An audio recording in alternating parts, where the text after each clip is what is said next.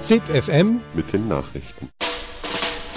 Und nun ohne Umschweife zur Sache. Ich sage Ihnen, Aufschwung, Aufschwung, das wäre es jetzt. Der Aufschwung ist da. Sie helfen den Armen, wenn wir die Reichen ausmerzen. Ave Maria, gratia plena ZIP FM Das Infomagazin der Freien Radios. Hallo und herzlich willkommen zu ZIP FM am 13. März. Heute von Jelle und Nora aus Bremen. In der kommenden halben Stunde mit folgenden Themen. Verfassungsänderung, wie sich die ungarische Regierung von der Demokratie verabschiedet. Verstorben.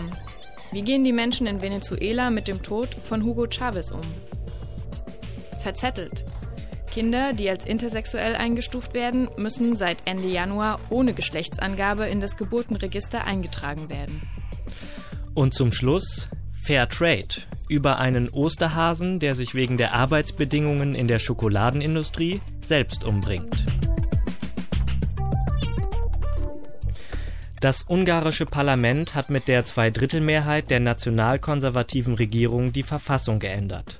Es ist die vierte Verfassungsreform und sie hat weitreichende Folgen. Aus der Absicht für die Veränderungen machen die Machthaber keinen Hehl. Der Parlamentspräsident Laszlo Köver von der Regierungspartei Fidesz hat beispielsweise erklärt, diese liberale Welt, die auf Dogmen beruhe, sei am Ende. Und Ungarn sei deshalb ein symbolischer Ort, denn hier habe die Zweidrittelmehrheit im Parlament eine ernsthafte Veränderung herbeiführen können. In jedem Bereich des Lebens. Was das bedeutet, hat die Redaktion Widerhall von Radio Korax aus Halle die Journalistin Gina Böhni gefragt. Sie lebt und arbeitet in Ungarn. Der heutige Tag ist ein dunkler Tag. Trotz gleißendem Frühlingssonnenschein dürften nämlich viele Ungarinnen und Ungarn den heutigen Tag als einen der dunkelsten Tage erleben. Denn so wie es scheint, ist die junge, erst 24-jährige Demokratie gestern von der Parlamentsmehrheit aufgehoben worden. Diese hatte trotz heftiger inländischer Proteste und massiver ausländischer Kritik der letzten Tage und Wochen seitens der EU, äh, Europarat, Amerika, nämlich die vierte Revision des Grundgesetzes verabschiedet. Also jenes Grundgesetz, das die Orban-Regierung erst in 2011 in Kraft gesetzt hat. Ich sagte, es scheint ein dunkler Tag zu sein. Es gibt jedoch noch einen Hoffnungsschimmer, dass nämlich der Staatspräsident Janusz Ader, der eben gestern in Berlin weilte, die ganze Revision nicht unterschreiben wird. Das ist also der letzte Hoffnungsschimmer. Sie haben jetzt schon angesprochen, gestern hat die vierte Novelle des äh, erst 2011 in Kraft getretenen Grundgesetzes stattgefunden. Welche Änderungen hat denn die Regierung genau vorgenommen? Es sind unzählige Punkte geändert worden. Ich versuche mal nur die wichtigsten herauszunehmen. Also zum Beispiel die Beschränkung des Verfassungsgerichts, die Beschränkung der Rechte auch des Staatspräsidenten, denn bis jetzt konnte er ein Veto einlegen und das kann er vermutlich jetzt noch zum letzten Mal tun. Nachher kann er es nicht mehr tun. Dann gibt es auch, also was die Bürger und Bürgerinnen anbelangt, nämlich äh, also das Arbeitsrecht, das Gewerkschaftsrecht, die Beschränkung der Familien.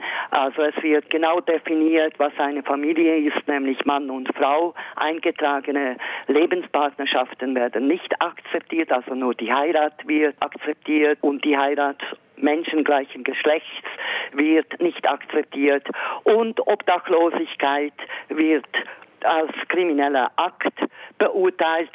Das sind nun mal die einigen wesentlichen Punkte. Sie haben jetzt eben schon angesprochen, das Verfassungsgericht wird in seinen Befugnissen beschränkt. Wie wird sich das auf die Arbeit des Verfassungsgerichts auswirken? Es darf zum Beispiel sich nicht mehr auf die Urteile von vor 2012 berufen. Nun stellen Sie sich vor, diese 24-jährige Demokratie hatte mit allen Schwierigkeiten doch eine, eine, ein Verfassungsgericht, das das höchste Ansehen genoss und auch oft Recht gesprochen hat. Also es darf zum Beispiel die Gesetze, die im Parlament gemacht werden, der dürfte es nicht mehr revidieren. Mitten in Europa gibt es ein Land, das das Prinzip des Rechtsstaats aufgibt.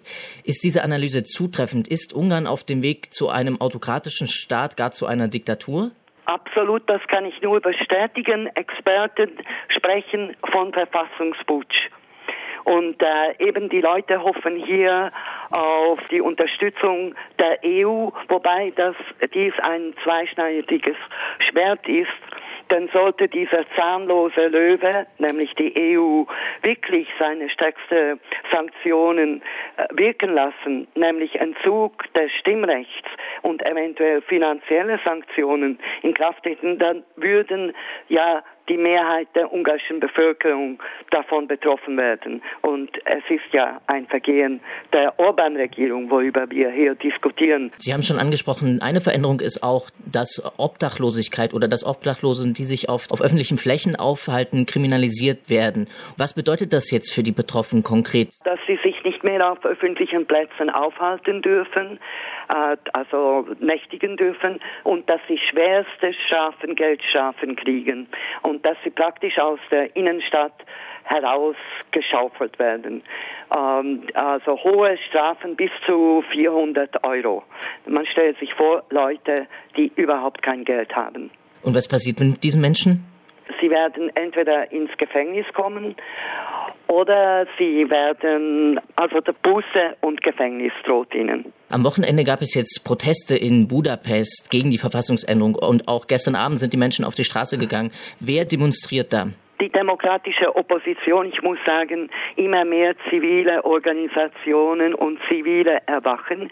Auch noch gestern Nacht demonstrierten Tausende von Menschen äh, vor dem Präsidentenpalais in Buda und äh, verlangten die Aufhebung und verlangten, dass Janos Ader, der Parlamentspräsident, sein Veto einlegen soll. Bis spät um Mitternacht. Schließlich endeten sie vor dem Parlament, wo aber ein massives Polizeiaufgebot die Leute zurückdrängte. Schließlich endete die ganze Geschichte friedlich. Die Menschen gehen auf die Straße und leisten Widerstand, zumindest in Budapest. Wird die ungarische Regierung dem Druck der Menschen auf der Straße und der EU nachgeben und nachbessern? Wie schätzen Sie das ein? Das ist absolut schwierig zu sagen, weil die ganzen letzten zwei Jahre, seit dieses Grundgesetz in Kraft gesetzt wurde in 2011 und die Organisationen, also EU und Europarat, Venedig-Kommission dagegen protestierten, hatte sie ja folgendes Spiel betrieben, die Orban-Regierung. Sie hat es modifiziert, modifiziert und nun diese Modifikationen eben in das Grundgesetz wieder zurückgeschubst. Also Ungarn, die Orban-Regierung betreibt ständig ein doppelbödiges Spiel und es ist ganz schwierig abzuschätzen, was kommen wird. Jetzt haben Sie schon angesprochen, dass das ein Skandal ist und dass Ungarn sich auf den Weg zum autokratischen System macht, damit mit dieser Veränderung. Und zumindest in Budapest gehen die Menschen auf die Straße. Aber wie ist der Rückhalt der Regierung Orban darüber hinaus in der Bevölkerung Ungarns? Laut den jüngsten Umfragen scheint es, dass die Mehrheit der Ungarn und Ungarinnen die Orban-Regierung unterstützt. Ähm, hier äh, sprechen Experten, die sich mit Umfragen beschäftigen, äh, dass es eventuell auch darum handeln könnte, dass die Leute, die jetzt anscheinend bei Umfragen die Regierung unterstützen, einfach schlicht Angst haben, die Wahrheit zu sagen. Viele Leute wollen ja gar nichts zu tun haben mit Politik, mit Parteien. Das ist auch eines der Probleme der Zivilorganisationen, dass sie zwar äh, dass sie bei all ihren Protesten die Parteien, die demokratischen Parteien, die äh, auffordern, nicht sich zu äh, äußern als Partei. Also nichts mit politischen Parteien zu tun haben wollen, seien sie demokratisch. Frau Böni, eine abschließende Frage. Die aktuelle Verfassungsänderung ist mittlerweile die vierte Novelle seit genau. Krafttreten der Verfassung. Können Sie einschätzen, was noch auf Ungarn zukommt? Ähm, ja, wirtschaftliche Schwierigkeiten.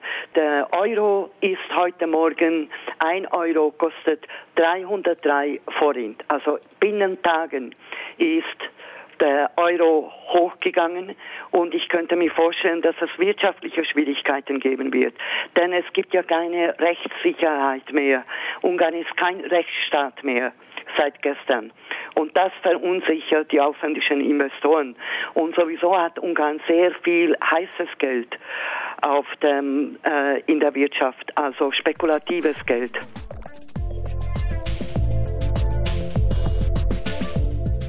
Am 5. März 2013 verstarb der venezuelanische Präsident Hugo Chavez Frias an seinem Krebsleiden. Der Mitbegründer des Sozialismus des 21. Jahrhunderts war sicherlich ein umstrittener Politiker. Für viele Menschen in Venezuela bedeutet sein Tod allerdings eine große Verunsicherung ihres Alltags. Über die direkten Reaktionen auf die Nachricht des Todes und darüber, was das für die politische Entwicklung im Land bedeutet, sprach Fabian von Radio Dreieckland in Freiburg am 10. März mit Pierre Charles. Pierre Charles arbeitet seit 2006 für das Rathaus in Caracas und hat die Reaktion auf den Tod von Venezuelas Präsident Hugo Chavez hautnah miterlebt. Als der von vielen bereits erwartete Tod des Staatspräsidenten am vergangenen Dienstag öffentlich gemacht wurde, war Pierre Charles gerade in einer Besprechung im Rathaus. In der Besprechung kam über die sozialen Netzwerke und die Telefone die Nachricht herein, dass der Kommandant gestorben sei. Zuerst haben wir das nicht geglaubt und den Kollegen gesagt, sie sollen aufhören, diese Gerüchte zu verbreiten. En pocos, minutos no tenemos como una duda, como un pánico que, als die Nachrichten dann aber immer mehr wurden und nicht wieder aufhören wollten, schalteten wir den Fernseher ein. Dort haben wir dann den Vizepräsidenten Maduro mit den Ministern und den Generälen gesehen. Und an der Stimme des Vizepräsidenten haben wir gleich erkannt, was passiert war. Eh, was die Angestellten im Rathaus beim Einschalten des Fernsehers zum Hören bekamen, war folgendes. A las 4.25 de la tarde de hoy 5 de marzo ha fallecido el comandante presidente Hugo Chávez Frías. Ein bewegter Vizepräsident Nicolás Maduro verkündet dort in Anwesenheit der Ministern und Generälen den Tod von Revolutionsführer Hugo Chavez. Die erste Reaktionen auf diese Nachricht beschreibt uns Pierre Charles wie folgt. Als erstes haben wir diese Information abgestritten. Das kann nicht sein. Wir alle haben uns als Waisen gefühlt. Dieses Gefühl bleibt auch weiter bestehen. Wir können es noch immer nicht glauben. Eh, Chavez war ein sehr volksnaher Präsident, omnipräsent mit seinen unzähligen Plakaten, Fernsehansprachen und Eskapaden. Ein hyperaktiver Politiker, der keinem Argument aus dem Wege ging, dem aber auch ein autoritärer Regierungsstil nachgesagt wurde. Bei einem großen Teil der venezolanischen Bevölkerung war er mehr als nur ein Staatspräsident, wie uns Pierre Charles an einem weiteren Beispiel erklärt. Ich habe Arbeitskollegen, die fünf, acht oder zehn Jahre alte Kinder haben. Das sind keine Wähler oder Wählerinnen, aber es sind Chavisten. Und diese Kinder fragen nach Chavez. Sie wollen ihn sehen, fragen, was mit ihm passiert ist. Diese Nähe, die der Präsident zu den Venezolanern und Venezolanerinnen hatte, ist etwas sehr Typisches für Chavez. Am 18. Dezember verabschiedet sich Hugo Chávez Frías von Venezuela, um sich einer erneuten Krebsbehandlung in Kuba zu unterziehen. Para ir a enfrentar, bueno, esta nueva batalla. Con el favor de Dios, como en las ocasiones anteriores, eh, saldremos victoriosos, saldremos adelante. Der Tod von Hugo Chávez bedeutet eine Zensur nicht nur für Lateinamerika. Insgesamt 15 Länder haben mehrtägige Staatstrauern verhängt, um dem Verstorbenen zu gedenken. Unter Präsident Chavez hatte Venezuela zahlreiche lateinamerikanische Initiativen gestartet. Die Bank des Südens ist ebenso ein Produkt seiner Politik wie der südamerikanische Staatenverband UNASUR. Was passiert mit dem sogenannten Sozialismus des 21. Jahrhunderts ohne den Volkstribun Chavez? Venezuela es un país donde creo que uno de los países más democráticos que hay en el mundo. Venezuela ist eines der demokratischsten Länder in der Welt. Ein Land, in dem die Bevölkerung alle Politiker inklusive des Präsidenten per Referendum abwählen können. Ein Land, in dem es 15 Wahlen und Referenden in den letzten 14 Jahren gab. Ein Land mit einer der besten Wahlsysteme, wenn man der Carter-Stiftung und anderen internationalen Nichtregierungsorganisationen glauben darf. En el cual se está desarrollando la, la democracia participativa a nivel local, eh, como en ninguna otra parte en el mundo, donde la gente, los taxistas, los trabajadores. Ein Land mit einer partizipativen Demokratie, in dem die Taxifahrer, Hausfrauen und die Arbeiter die Verfassung kennen, die Gesetze lesen und an politischen Debatten teilhaben. Cosas, eh, obviamente, no les conviene a los círculos de, de poder internacional que, que se vayan difundiendo en el mundo. All diese Dinge passen den mächtigen Kreisen nicht. Aber hier in Venezuela gibt es eine soziale Organisation der Bevölkerung von unten für den aktuellen politischen Prozess. Er ist so stark, dass weder die Medien noch die Schmährufe aus dem Ausland ihn aufhalten können. Eh, para un proceso político, eh, ni los medios ni, la, ni las injurias eh, podrán pararlo.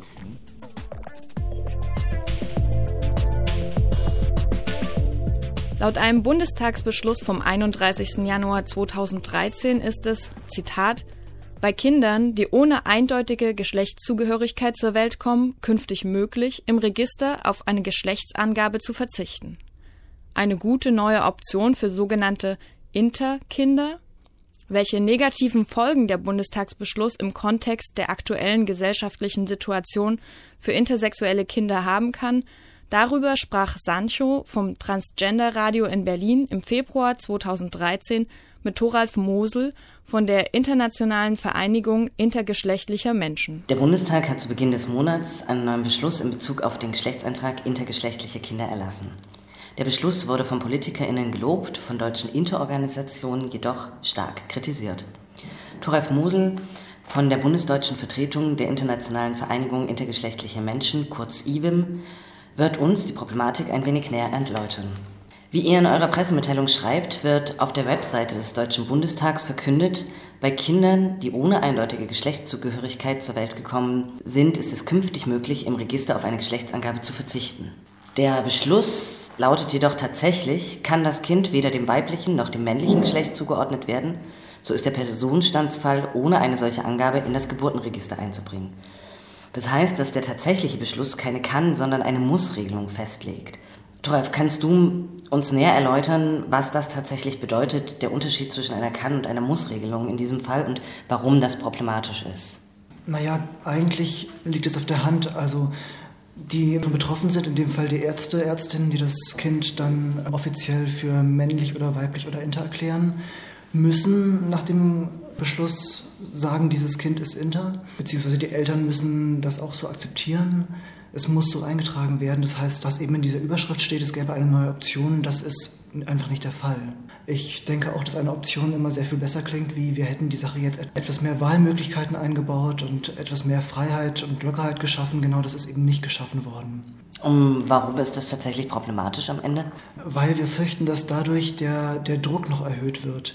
Also diese Geschlechtseintragung von Kindern steht ja nach wie vor unter dem Druck, dass der Geschlechtseintrag bisher immer irgendwie eingetragen werden musste und zwar nicht irgendwie, sondern männlich und weiblich. Das war schon ein Druck auf Ärztinnen und Eltern bei intergeschlechtlichen Kindern, weil es bisher immer hieß, medizinische Eingriffe passieren unter anderem auch deswegen, weil das der Gesetzgeber ja verlangt, dass das Kind männlich oder weiblich eingetragen wird. Deswegen fühlen sich Ärzte und Eltern irgendwie aufgefordert, da etwas zu vereindeutigen, was nicht eindeutig ist. Dieser Druck führt zu irgendwelchen Entscheidungen, die meistens in unseren Augen für die Kinder nicht unbedingt gut sind. Und ich denke, in dem Moment, wo man jetzt den Druck fast noch steigert, macht das die Sache nicht besser. Es wäre besser gewesen, Druck rauszunehmen, dass sich Ärzte und Eltern zusammen überlegen können, kann dieses Kind nicht vielleicht einfach nur keinen Geschlechtsantrag haben oder müssen wir es operieren oder nicht. Aber in dem Moment, wo der Druck da ist, würde ich fürchten, dass viele Menschen mit dem Phänomen Uneindeutigkeit oder auch dem Begriff Intersexualität einfach, dass sie da mit Ängsten reagieren. Und in dem Moment, wo Menschen mit Ängsten reagieren, werden, glaube ich, eher falsche Entscheidungen getroffen. Es wäre schön, wenn es eine Option gewesen wäre. Ich glaube, das hätte dann ganz locker die Diskussion angeregt und vielleicht auch wirklich das Denken weiter geöffnet. Aber diese Vorschrift jetzt, fürchte ich, könnte eher dazu führen, dass Eltern vielleicht auf gar keinen Fall so ein Kind haben wollen wo kein Geschlechtseintrag möglich ist und Ärztinnen ja auch oft im Sinne der Eltern agieren und den Eltern entgegenkommen wollen, damit die Eltern das Kind besser annehmen können. Und dann ist es natürlich in der Macht der Ärztinnen zu sagen, nein, das Kind kann man natürlich einordnen, es ist jetzt vielleicht ein Mädchen mit einem so und so Syndrom. Eine Frage, die sich bei der Mussregelung vielleicht auch aufdrängen könnte, wäre ja, ob diese Mussregelung nicht auch dazu führen kann, Interkinder zu schützen davor, als Jung oder Mädchen eingetragen zu werden? Ja, das wäre ein guter Grund in meinen Augen für so eine Vorschrift, für so eine Mussregelung.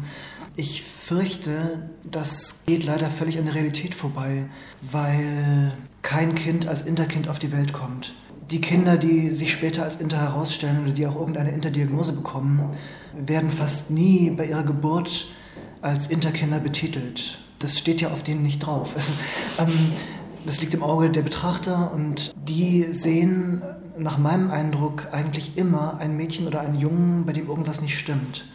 Und dementsprechend werden die Kinder behandelt. Das ist das Problem. Ich glaube, dass, soweit ich das mitbekomme, möchte die Medizin, hat kein Interesse daran, Interkinder zu sehen. Wahrscheinlich die ganze Gesellschaft nicht. Und die Eltern wollen wissen, ist es ein Mädchen oder ist es ein Junge. Die Medizin möchte den Eltern da entgegenkommen. Und ich glaube, auch die Medizin wird es als sowas wie ein eigenes Versagen wahrnehmen, wenn sie das Kind nicht zuordnen könnte, als männlich oder weiblich. Insofern glaube ich, dass das Interesse besteht, das Kind zuzuordnen, egal wohin. Und so glaube ich einfach, dass, dass es da kein Kind geben wird, wo die Medizin ganz klar sagt, tut mir leid, wir können dieses Kind nicht männlich oder weiblich einordnen. Ich fürchte, sie können immer. Sie können sagen, das ist ein Mädchen mit so und so Syndrom und dann kann man da was korrigieren. Und das ist genau das, wie es jetzt für, mein, für meine Wahrnehmung schon passiert. Und ihr meint, dass dieser Druck erhöht wird und dadurch dann Eltern noch bestärkt werden, um die Eindeutigkeit herzustellen? Also ich denke, dass ähm, es immer Eltern gibt, die so etwas wie die Diagnose Intergeschlechtlichkeit als Gefahr sehen, die Gefahr der Stigmatisierung sehen, die auch Angst haben davor, nicht wissen, wie sie damit umgehen sollen. Und durch diese Regelung ist ja jetzt eine neue Gefahr dazugekommen, nämlich zum, sozusagen, dass das Kind nicht die notwendigen Voraussetzungen erfüllt, überhaupt als Mädchen oder Junge eingetragen zu werden. Früher wäre es auf jeden Fall als Mädchen oder Junge eingetragen worden, egal, völlig egal, wie es aussieht und ob es operiert wird oder nicht. Jetzt besteht für diese Eltern, die das überhaupt schwierig finden, die zusätzliche Gefahr, dass das Kind überhaupt keinen Eintrag abbekommt. Und wenn man das als Gefahr sieht, was glaube ich viele Leute tun, dann denke ich, könnten diese Eltern noch mehr aufgefordert sich fühlen, zu handeln mhm. im medizinischen Sinn. Wie hätte eurer Meinung nach die bessere Version des Ganzen aussehen müssen oder sollen? Es ging ja hierbei nur um das Personenstandsrecht. Wir finden generell, dass es auf jeden Fall eine Möglichkeit geben muss, den Personenstand offen zu lassen.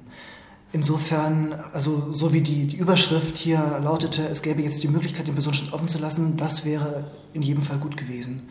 Was das Problem in meinen Augen ist, ist, dass es an Intersexualität gekoppelt ist. Und Intersexualität ist ja nur etwas, was nach wie vor nur dann gilt, wenn Ärzte das sagen, dass es so ist, also dass ein Mensch intersexuell ist. Und in dem Moment ist es eigentlich kein Fortschritt, weil diese Definitionsmacht der Medizin nach wie vor besteht. Gut wäre gewesen zu sagen, jeder Mensch kann entscheiden, ob er oder sie das Geschlecht als männlich-weiblich einträgt oder offen lässt. Und zwar unabhängig von irgendwelchen Diagnosen. Wir hätten es prinzipiell sehr gut gefunden, wenn man sagen würde, es ist bei keinem Menschen überhaupt notwendig, das Geschlecht einzutragen, bevor der Mensch 16 äh, oder 18 ist. Ich meine, bevor eine Ehe oder Lebenspartnerschaft angegangen werden kann, ist das für mein Verständnis völlig irrelevant, ob ein Mensch irgendeinen Personenstand hat. Deswegen denke ich, für alle Menschen hätte man sagen können, Personenstand ist eine Frage, die jeder selbst entscheidet, und zwar mit 16 oder 18. Und offen gelassen werden kann er immer. Das wäre eine gute Regelung gewesen. Mhm. Gibt es jetzt vielmehr auch die Befürchtung, dass die PolitikerInnen das Thema jetzt als einmal abgehandelt sehen? Das halte ich überhaupt für die allergrößte Gefahr. Große Sorgen machen wir uns darum, dass wir denken, da ist jetzt überhaupt nur deswegen etwas passiert, weil der Ethikrat etwas gefordert hat. Und ähm, ansonsten ist das, das Thema Intersexualität in der Politik als, als so ein Minderheitenthema wahrgenommen, dass da fast nie irgendwas passiert. Jetzt haben sie was gemacht. Ich glaube, nachdem das passiert ist, da wird ganz lange nichts mehr passieren. Mhm. Und was gilt es jetzt zu machen? Also ich denke, das ging ja jetzt wirklich erstmal eigentlich nur um den Personenstand. Mhm. Und was damit wahrscheinlich nicht verringert wird und was das eigentliche ganz andere Problem ist, ist ja, dass überhaupt Kleinkinder operiert werden, also vereindeutigt, normalisiert, normiert werden. Und ich denke, das geht sowieso einfach nur durch ein ganz klares Verbot. Keine nicht lebensnotwendigen Eingriffe an Kleinkindern. Mhm. Dann ist der Personenstand doch eher egal.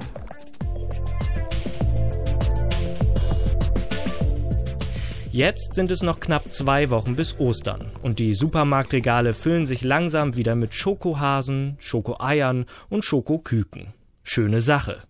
Die Herstellung von Produkten aus Schokolade ist weniger schön, denn ihr Hauptbestandteil, der Kakao, wird meistens unter menschenunwürdigen Bedingungen hergestellt.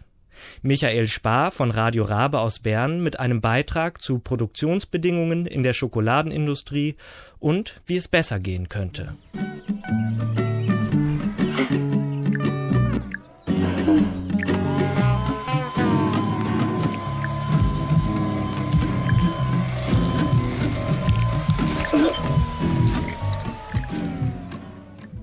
So tönt es im Trickfilm, wenn ein Osterhase aus Schokolade mit einem Föhn einen Selbstmordversuch begeht. Die entwicklungspolitische Organisation Erklärung von Bern hat diesen Film produziert. Sie will mit dem depressiven Schokihasen auf die Problematik hinter der Schokoladeproduktion aufmerksam machen. Der wichtigste Bestandteil von Schokolade, Kakao, kommt aus Westafrika. Dort werden laut Andrea Hüsser von der Erklärung von Bern immer wieder Menschenrechte mit Füßen getreten. Sind oft Kinder, die eingesetzt werden für die Arbeit auf den Kakaoplantagen. Das wiederum bedeutet, dass diese nicht zur Schule gehen können, sich nicht weiterbilden können, die ihre Zukunftschancen verbauen. Grund dafür ist, dass die Kakaobauernfamilien oft das letzte Glied in der ganzen Produktionskette von der Schokolade sind und daher auch nicht mitbestimmen können, wie hoch der Preis für den von ihnen gepflückten Kakao sein soll. Der, der letzte Hebel, den sie dann noch ansetzen können, das ist die Arbeitskraft und den setzen sie dann auch an. Das ist dann halt oft bei den Kindern, sei es bei den eigenen Kindern oder wenn es ähm, zu, zu Extremsituationen kommt, dann sind es auch eingekaufte Kinder. Um die Schokoladeunternehmungen zu sensibilisieren, hat ihnen die Erklärung von Bern einen Fragebogen geschickt. Über ein Drittel der Unternehmungen hat sich geweigert, den Fragen überhaupt auszufüllen. Der Rest, 19 Unternehmungen, haben reagiert. Am verantwortungsvollsten verhalten sich der Händler Pronatec und der Hersteller Chocolat Alba, welcher vor allem für Coop produziert. Am Schluss sind die Großkonzerne Nestle, Lindt, Barry Galbo und Mondelez, ehemals Kraft Foods. Alle haben gemeinsam, dass sie von Corporate Responsibility sprechen. Sie wollen, wenigstens auf dem Papier, Verantwortung übernehmen. Die Realität sieht jedoch oft anders aus. Es ist auch so, dass trotz großen Investitionsvolumen, äh, die getätigt werden, die Initiativen und Programme von den Firmen leider erst einen sehr kleinen Teil der Kakaomengen abdecken, welche die Firmen beziehen. Also das heißt, wir sind beim Firmenengagement am Anfang, aber das ganze Engagement steckt tatsächlich noch in den Kinderschuhen. Will ein Schokoladehersteller wirklich Verantwortung übernehmen, muss er rückverfolgen, von wo genau der Kakao kommt. Das ist zwar nicht immer einfach, aber eine wichtige Voraussetzung für eine wahrhaft frohe Ostern, findet Andrea Hüsser von der Erklärung von Bern. Wenn eine Firma nicht weiß, woher Kakao herkommt, dann kann sie auch keine Maßnahmen ergreifen, um gegen Menschen- und Arbeitsrechtsverletzungen in der ganzen Kakaolieferkette vorzugehen. Das ist ein ganz wichtiger Punkt. Und wenn die Rückverfolgbarkeit einmal garantiert ist, dann muss auch analysiert werden, wo sind denn überhaupt die Probleme, bei welchen Akteuren in der Lieferkette gibt es Probleme im, der, im Menschenrechtsbereich oder wo gibt es Arbeitsrechtsverletzungen. Dann könnten die Schokoladeunternehmungen konkrete Maßnahmen ergreifen, um die Menschenrechte auf den Kakaoplantagen zu garantieren. Faire Bedingungen garantieren heute nur die Schokoladehersteller, welche das Zertifikat Fairtrade, also fairer Handel, tragen.